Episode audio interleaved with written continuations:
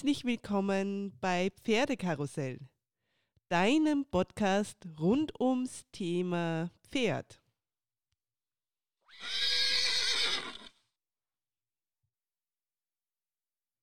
Hallo, mein Name ist Silvia Sverak und ich begrüße euch sehr herzlich zu unserem ersten Podcast, dem Podcast Pferdekarussell rund ums Thema Pferd. Ähm, ich habe mir einen ganz großen Traum erfüllt mit diesem Podcast. Ich bin seit Kindheit an begeisterte Reiterin und Pferdebesitzerin und äh, habe so viel ähm, Wissen und auch so viel erlebt, dass ich glaube ich selbst sehr viele Tipps und Tricks rund um das Thema und sehr viele lustige Geschichten auch an euch weitergeben kann. Und ab der Folge 2 werden wir auch immer einen Experten zu einem gewissen Thema dabei haben. Also es wird im Bereich Training, Ausbildung, ähm, wir werden Hufschmied haben, wir werden Tierärzte haben, äh, Sattler, Pferdemittelhersteller, ähm, Hersteller von Pferdeprodukten, äh, Osteopathie. Also ich werde schauen, dass ich diesen Podcast so breit gefächert wie möglich aufstellen werde. Und jetzt in diesem ersten Podcast würde ich mich gerne bei euch etwas näher vorstellen, damit ihr auch meinen Hintergrund wisst. Also ich bin eine Pferdeinfizierte seit meinem dritten Lebensjahr. Ich war mit drei Jahren mit meinen Eltern am Wochenende meistens in so einem Pferd, also in so einem Freizeitpark, wo also ein kleines abgezäuntes Areal war, wo man die Kinder auf die Pferde gesetzt hat. Wir wurden damals bitte an den Sätteln angeschnallt, also in der heutigen Zeit ähm, unvorstellbar ja, und dort durften wir dann einige Zeit auf den Pferden verbringen und es hat mir jedes Mal so wahnsinnig Spaß gemacht, dass ich dann irgendwann auch meine ersten Reitstunden in einer Reitschule bekommen habe und bin so richtig klassisch eingestiegen, also Los, Span, dann kamen die Ausritte dazu, dann habe ich meinen Reiterpass, meine Reiternadel gemacht und wir waren auch einige Male ausreiten. Und irgendwann ähm, gab es in diesem Stall ein Mitreitpferd. Und zwar war das die Madame, ich kann mich noch erinnern, wie wenn es heute gewesen wäre, ähm, die um die dürfte, durfte ich mich dann kümmern und ich war wahnsinnig stolz, endlich ein eigenes, quasi eigenes Pferd zu haben, das ich betreuen durfte, ganz allein. Und das war eigentlich dann so der Einstieg in ähm, die Reiterei, auch so ein bisschen in, in das Turniergeschehen. Und mit 14 Jahren habe ich dann mein erstes eigenes Pferd bekommen. Ich muss aber dazu sagen, ich habe meine Eltern ziemlich unter Druck gesetzt, bis sie dann endlich sich erweichen ließen. Und sie haben, glaube ich, zu Beginn nicht gewusst, auf was sie sich da einlassen, weil ich muss äh, ein bisschen ausholen. Meine Familie hat überhaupt nichts mit Pferden zu tun gehabt davor.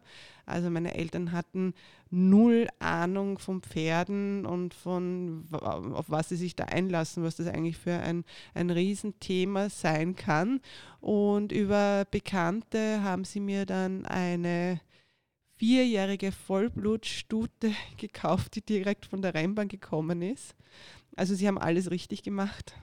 Scherz beiseite. Also es ist sicher nicht das, es war sicher nicht das passende Pferd für ein Mädel, das quasi gerade am Weg in, in den Reitsport ist. Also ich habe einige spannende Erlebnisse auch mit diesem Pferd gehabt und äh, auch einige Male haben sich unsere Wege getrennt. Das heißt, ich bin, bin am Boden gelandet. Aber es war eine wahnsinnig tolle Zeit. Ich habe sehr viel gelernt und bin dann auch mit diesem Pferd ein bisschen in den Springsport eingestiegen. Ich habe dann den Stall gewechselt und hatte dann dort einen Springtrainer äh, und habe begonnen, auf Springturniere zu gehen. Es war eine wahnsinnig lustige Zeit, weil wir so einen ähm, tollen Stallzusammenhalt hatten. Und wenn wir aufs Turnier gefahren sind, äh, wurde ein riesen LKW gepackt mit allen Pferden, mit allen drumherum. Wir haben teilweise Zelte mitgehabt oder Wohnwegen, wo wir dann geschlafen haben. Also es war quasi wie Ferienlager. Also es war eine super lustige Zeit. Ähm, irgendwann habe ich dann gemerkt, ähm, ab einer gewissen Klasse, ab LM war dann für mich Schluss mit lustig weil mich hat dann auch ein bisschen der Mut verlassen bei diesen ganz ausgebauten Sprüngen. Äh, ich war immer sehr gut im Stilspringen, aber sobald es dann wirklich in die Höhe gegangen ist und um Zeit und auf Gas geben und auf Wild, also das war dann nicht so meins und habe dann zu diesem Zeitpunkt ähm, eine junge Frau kennengelernt, die bei uns im Stall Dressur unterrichtet hat und die mich auch so in diesen Dressursport ein bisschen reinschnuppern hat lassen. Und da habe ich dann schon gespürt und gemerkt, also ich glaube, das ist so zu 100 Prozent meins. Ja? Und habe dann auch mit dem Springsport aufgehört und bin in die Dressur eingestiegen. Mein erster damaliger Reitlehrer hatte ich Glück.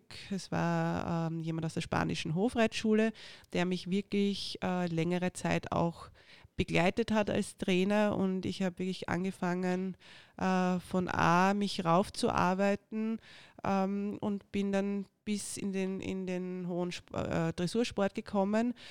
Und irgendwann hatte ich dann die Möglichkeit, ähm, einige Zeit nach Deutschland zu gehen, ähm, zu Anna Meerfeld ist eine irländische ähm, internationale Dressurreiterin, ähm, die wirklich sehr gut unter, noch, noch immer unterwegs ist und auch auf Olympischen Spielen, Europameisterschaften war. Ähm, und bei der habe ich wirklich alles von der Pike an gelernt. Also wie man junge Pferde ausbildet, ähm, auch über den ganzen Turniersport, wie man Lektionen richtig reitet, wie man Pferde äh, lesen kann. Also ich hatte auch die Möglichkeit, auf sehr vielen ihre Pferde zu, Pferden zu reiten, was mir wirklich sehr viel gebracht hat.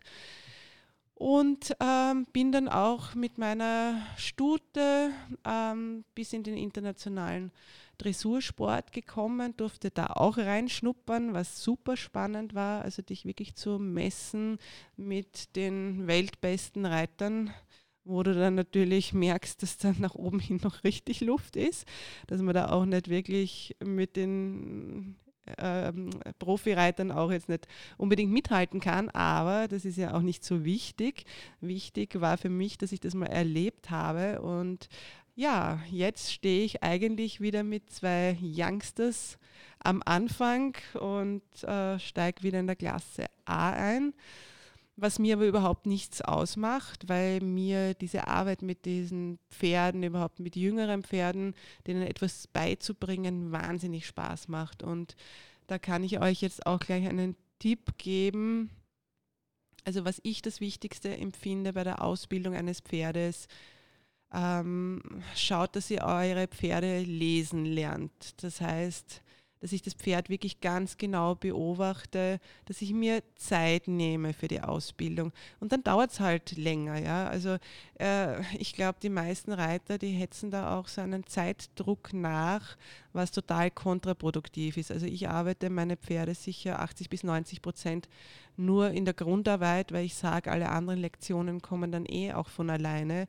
Und das Wichtige ist wirklich, dass ihr euch Zeit nehmt. Also die Reiterei soll ein Spaß sein. Das Schöne ist die Zusammenarbeit oder der Umgang mit diesem Tier. Ähm, macht viele verschiedene Sachen auch mit eurem Pferd und ähm, ja, nehmt euch die, Pferd, das, äh, die Zeit, wirklich auch das Pferd zu eurem Partner, zu Freund zu machen. Für die Leute, die sich jetzt denken, um Gottes Willen, das ist sehr dressurlastig. Ja, wahrscheinlich, weil ich auch aus der Dressur komme. Aber ich werde probieren, den Podcast so breit wie möglich aufzustellen. Also, dass wirklich jeder von euch auch was davon hat. Also, wir werden auch in den Springsport reinschnuppern, in die Vielseitigkeit, ins Voltigieren. Also, ich werde wirklich schauen, dass ich von jedem Gebiet Experten auch dazu hole.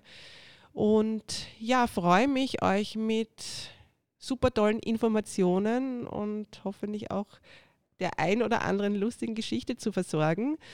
Damit bin ich jetzt auch schon am Ende unserer ersten Folge und würde euch noch gerne dazu auffordern und bitten, dass ihr mir über Instagram Pferdekarussell mit Doppel S und Doppel L folgt und mir da auch Nachrichten hinterlässt, also vielleicht was ihr auch gerne im nächsten Podcast hören würdet ähm, oder ja, Anregungen, Feedback, sehr gerne bitte an mich. Äh, wäre auch schön, wenn ihr den Podcast abonniert und äh, mich auch bewertet und bitte auch an eure Pferdefreunde weiterempfehlt. Ich freue mich wahnsinnig auf die nächste Folge mit euch. Da haben wir auch schon dann einen Experten mit dabei. Also bis zum nächsten Mal. Schönen Tag, eure Silvia.